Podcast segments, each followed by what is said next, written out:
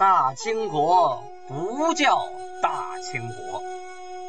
纪晓岚不姓纪，和珅也不姓和。孝庄不能称呼自己是孝庄，叫声小主那是信口开河。摆手绢的那是妓女，绝对不是格格。好，今天听俊贝勒讲一段《清通鉴》。听众朋友们，大家好。上文书咱们说到啊，努尔哈赤在天命二年准备建立自己的海军啊。他建海军干什么呢？说是海军呢，其实啊，就是在大海上跑的水军，就是造船。造船干什么呢？去收服海岛上的各个部落，还有逃到上边的流民。首先呢，努尔哈赤啊，先派兵四百，把这个东海沿岸的啊未附属的诸部落、各个小村子啊，三三两两的都给先收服了。沿岸，东海沿岸，这里说的东海啊，可不是我们现在说的东海啊，它指的是现在的日本海啊。就是俄罗斯以东，然后日本以西，库页岛以南这一块地方，当时称之为东海。在三月份的时候啊，造船啊，造大船，因为要过海湾呢，将赴岛不服者尽收服，只是俘获三千，编百户，百师，什么意思呢？就是跑到岛上，这些不服的啊，逃到岛上不跟我走的，我派船来把你们逮回去，都收回去，抓了三千啊，然后编百户，就是这三千呢，他有人有处啊，然后编百户呢，就是编成为一百户，好带回来了，班师啊，就是回朝了。前边啊，咱们提到过，说努尔哈赤的老丈杆子来看过他，就是蒙古科尔沁。乌鲁特部部长明安啊，在赫图阿拉住了一个月，跟女儿依依不舍。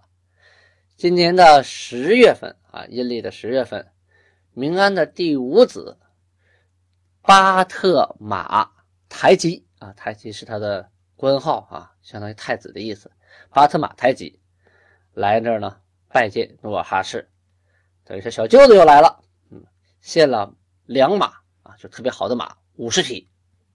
在建州呢住了一段时间，啊，和他姐姐呢也叙叙旧。努尔哈赤呢也设宴款待，该赏的就赏啊，都按照惯例来执行。转眼到了天命三年，明万历四十六年，啊，公元的一六一八年，这一年呢将要有大事发生。什么大事？就是努尔哈赤。决定举旗造反，攻打明朝。这种决定一旦啊，一旦是落实了啊，一旦是付诸实施了，那就开弓没有回头箭呐！你打了明朝老大哥这一家伙，人家能能善罢甘休吗？啊，肯定派大兵来剿你啊！这你就要做好应战的准备啊！以当时的实力。啊，我能不能打过明朝呢？未知数啊。明朝会不会来打我呢？也是未知数啊。明朝派兵来打我，我能不能扛得住呢？这还是未知数啊。所以呀，努尔哈赤才要铤而走险，迈出抗明的第一步。史料里记载啊，正月十六啊，那十五的月亮十六圆呢，那天月亮是。通圆通圆的啊！清晨，月亮啊就要落的时候，有一道黄光啊穿过这个月亮中间啊，它这个光啊特别宽，像个布袋子一样，像把月亮要切成两半努尔哈赤啊见之啊，就跟朱大贝勒和大臣们说：“汝等勿疑，吾意已决，今岁必争民国。”什么意思？就你们别再犹豫了，别再怀疑了，我的主意已经定了。今年我一定要征讨民国。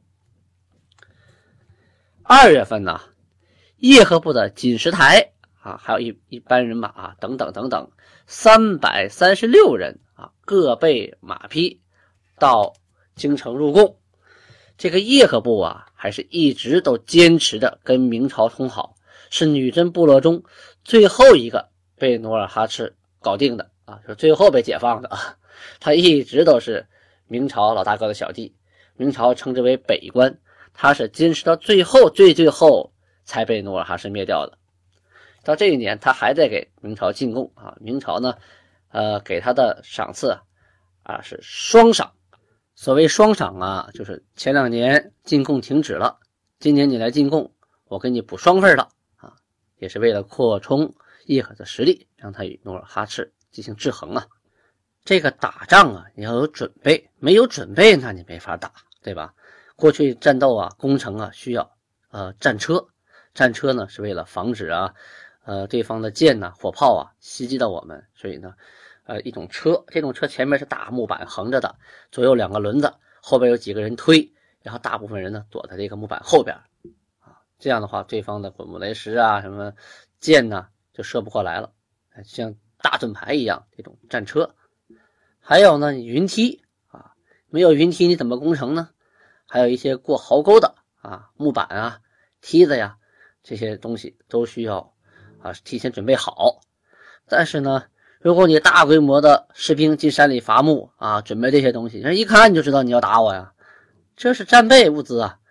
所以啊，努尔哈赤向外宣称说：“我这马越来越多了，我得盖马厩啊，盖马厩我得伐树啊啊，可以说。”派兵，我要盖马厩啊！大家来伐树盖马厩，就把木材呢往这边堆啊，做成那个有的做成了马厩，有的呢就做成半成品，就等待随时组装，组装成战车呀、云梯呀。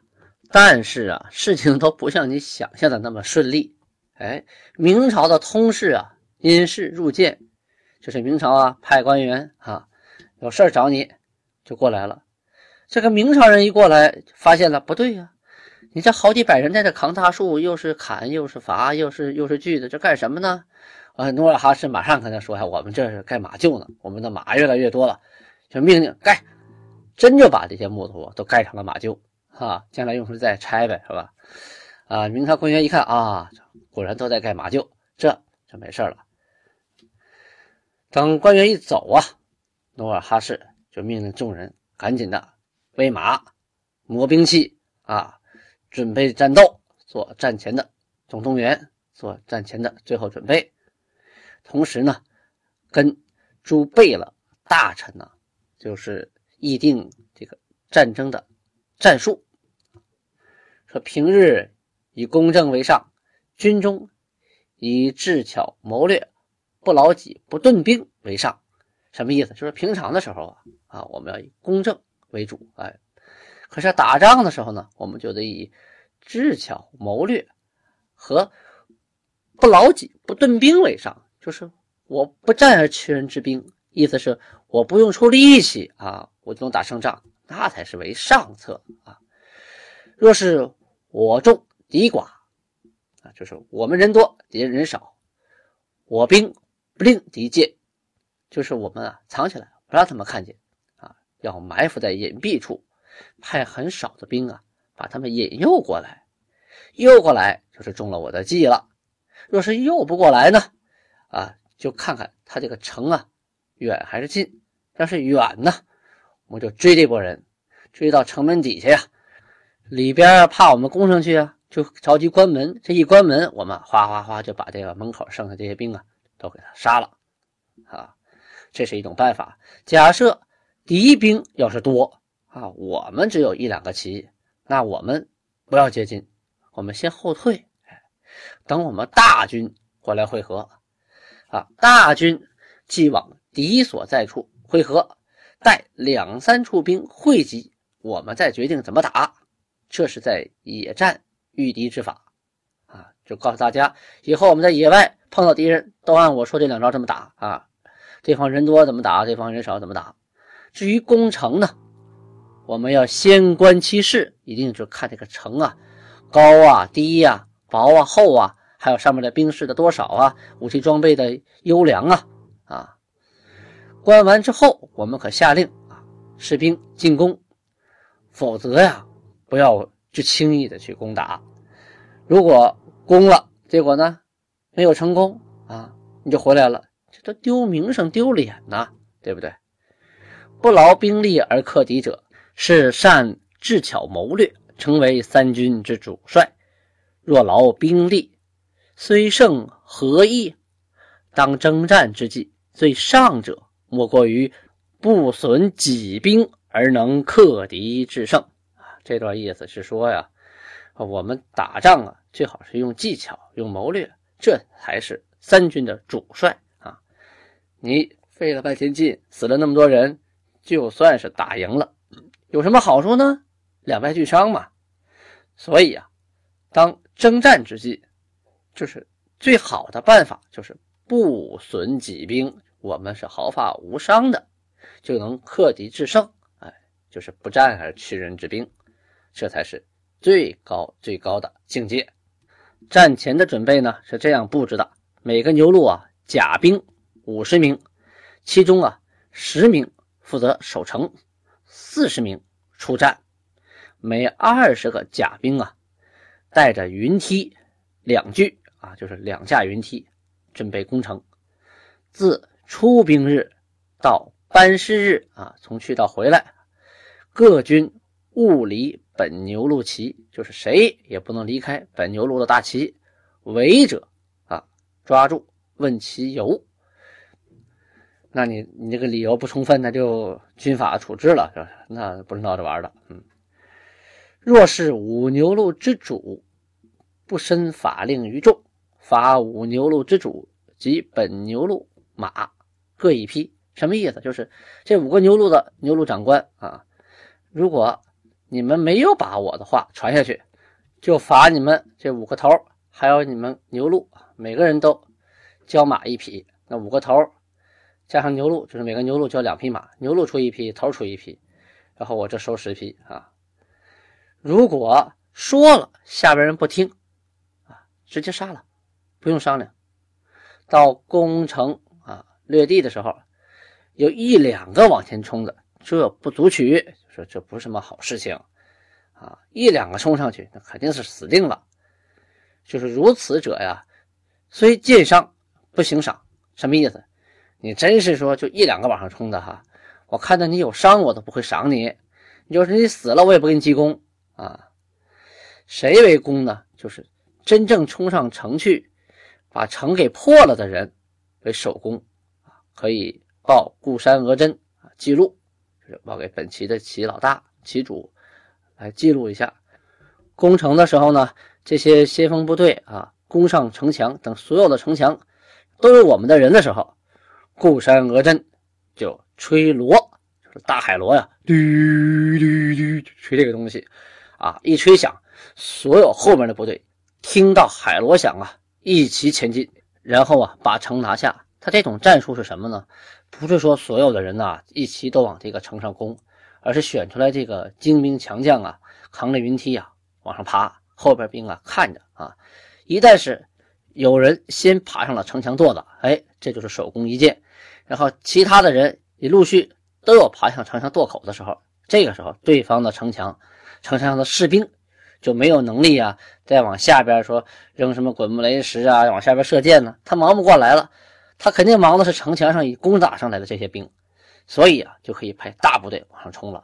这时候大部队往上冲就没有任何阻力了，非常的安全啊，就可以把呃损伤啊、死伤啊减到最低。同时呢，把自己这个优势发挥到最大化，所以这个云梯兵啊，这个先锋营啊，特别关键，他们真是冒死往前冲啊！努尔哈赤这回攻打明朝，先打的哪儿呢？哎，先打的抚顺城，他带兵两万，准备攻打抚顺。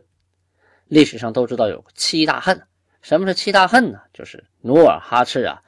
出兵攻打抚顺之前呢，就是告知天下，说呀，我有对明朝的七大恨，就是七个仇啊，所以我才啊派兵打明朝的，这是有原因的，可不是我想抢地盘啊，干什么干什么。这七大恨都有什么呢？说我就不读原文了，特别老长的哈，大概意思就第一恨呢，是说我的父亲爷爷啊，怎么欺负你们明朝了啊？结果呢，无缘无故的被你们明朝杀了，嗯，这是其一。其二呢，你虽杀了我的父亲和爷爷，我呀仍然想跟你们修好啊，立碑盟誓啊，等等等等等等。但是呢，你们仍然啊派人啊越过边界，还帮助叶赫，这个你们这背盟啊，这是第二个恨。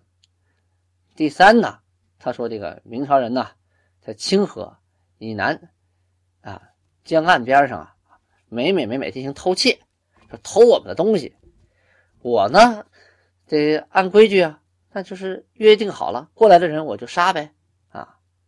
可是我杀了，然后你们呢还说我这个不对，让我把我的人押到边界上砍头，这就是你们欺负人了，这是第三恨。这就是呃前文书我们讲过，努尔哈赤偷梁换柱嘛啊，他把十个叶和那个逃犯。啊，或者罪犯拿过来，然后砍了头，说这是我们的犯人啊，就他们几个不老实，杀了你们明朝的人。但是呢，努尔哈赤把他归纳为一恨，就说本来约好的吗？我的人过你这你杀，你的人过我这我杀，我杀了你的人，你还让我赔人，这不就是又一恨吗？啊，然后第四恨呢，是说呀，他们派兵啊帮助叶赫，然后呢，我呢，我有嫁给我的这个女儿啊，叶赫嫁给我的女儿。没嫁，就那个老女啊，最后嫁给蒙古了，这就有点太不给我面子了啊！怎么瞧不起我吗？这第四恨啊。说第五呢，这第五恨吧，是说呀，明朝啊不让这个女真人啊驻守在柴河、法纳河三岔啊三岔村那个地方啊，不让他们在那种粮食。其实呢，诸神已经种了，可是每每到收割的时候呢，这个明朝的派部队把我们的诸神赶走了。那这个我们种粮食，你们来收割，这个太欺负人了哎，这是第五恨。说第六恨呢，说这个叶赫啊，这个叶赫不靠谱，说话呢不算数啊，还种种语言呢骂我。那你们呢，帮他，把他当成你们的北关。这叶赫呢，本来是我女真的，现在呢，彻底成了你们这个明朝人的走狗了，而且一直欺负我。我觉得这是第六恨啊。第七恨呢，是说哈达人。他们曾帮帮助叶赫两次来打我，我呢反攻，哎，我这属于正当防卫啊，所以我就把哈达给灭了。可万万历皇帝呢，他又帮助哈达啊，逼着我还给他。你说我就把哈达人给还了呗，放了呗，把哈达也放了，把哈达人也还了。结果呢，这个哈达人又借着叶赫的兵，叶赫不就是你明朝的兵吗？啊，又来打我，你说这也太不靠谱了。哦，我都赢了，我都还了，还了吧？你们还还派人来打我？这天下呀，哪有死了的兵还能活啊？抓了俘虏还往回还的道理呢？说你们大国之皇帝，指明朝的皇帝啊，应该是一切啊这个国家部落的主人。他指这个国家，就是说住部落啊，什么叶赫辉发哈达呀，共同的主人，不是专门给我一个人当主人的啊，不是专欺负我一个的。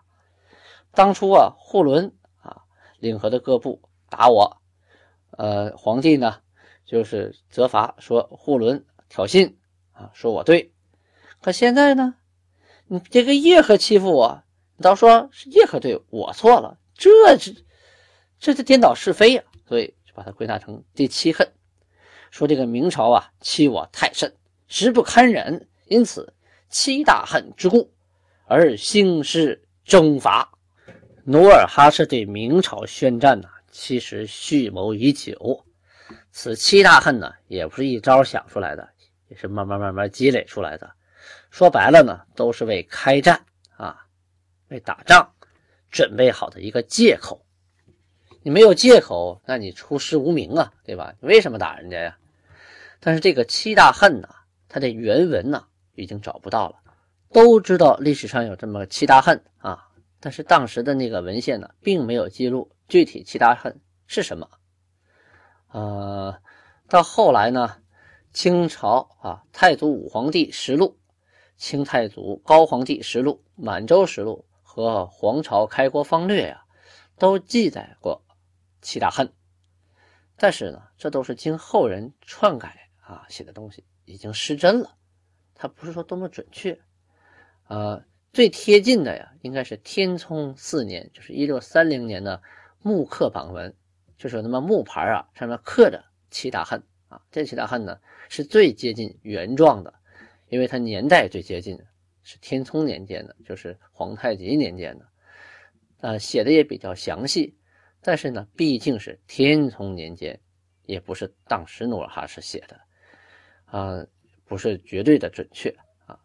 我们今天说的七大恨呢，是选自满文老大太祖这一年呢，恰逢努尔哈赤六十诞辰啊，这六十岁呀，啊，是大寿啊，肯定要大排宴宴，摆寿宴，八个儿子呀。轮番的敬酒啊，酒席宴间呐，各个贝勒呀、阿哥呀，还有大臣们啊，都问努尔哈赤：“说这个抚顺，我们该如何打之呢？”